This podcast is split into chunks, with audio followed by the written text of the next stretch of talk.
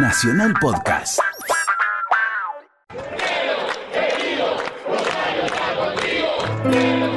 En el Día del Amigo, ¿cómo no acordarse del negro Fontana Rosa?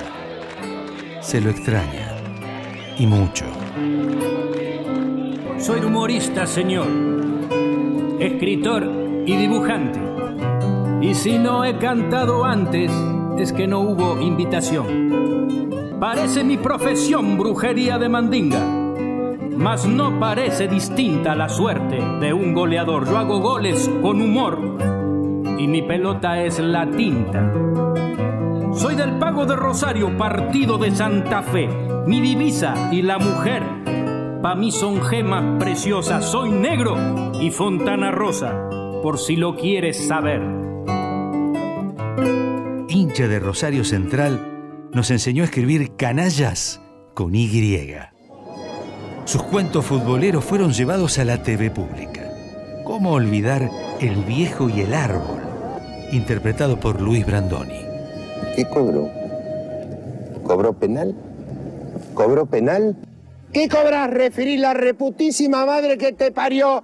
¿Qué cobras, ciego de mierda, culo roto? En el Congreso de la Lengua de 2004 reivindicó las malas palabras, en tanto y en cuanto sepamos usarlas en el momento justo. No es lo mismo decir que una persona es tonta o sonsa que decir que es un pelotudo. El secreto, la fuerza, está en la letra T. No es lo mismo decir sonso que decir pelotudo. Hay otra palabra que quiero apuntar, que es la palabra mierda. Y el secreto, la contextura física está en la R. Porque es mucho más débil, como lo dicen los cubanos, mierda. Yo creo que ahí está en la base de los problemas que ha tenido la revolución cubana, la falta de posibilidad expresiva. Lo único que yo pediría, reconsiderar la situación de estas malas palabras. Pido una amnistía para la mayoría de ellas e integrémoslas al lenguaje que las vamos a necesitar.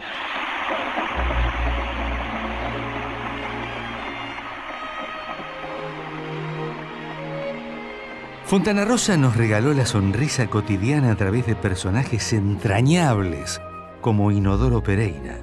Por su enorme aporte cultural, el rosarino ilustre fue distinguido con la mención de honor Domingo Faustino Sarmiento por el Senado Nacional. Si algo conservó el negro hasta último momento, fue su sentido del humor. La distinción Domingo Faustino Sarmiento viene paradójicamente a saldar una deuda que yo tengo con el gran educador sanjuanino, porque pese a sus recomendaciones, yo fui un pionero de la deserción escolar.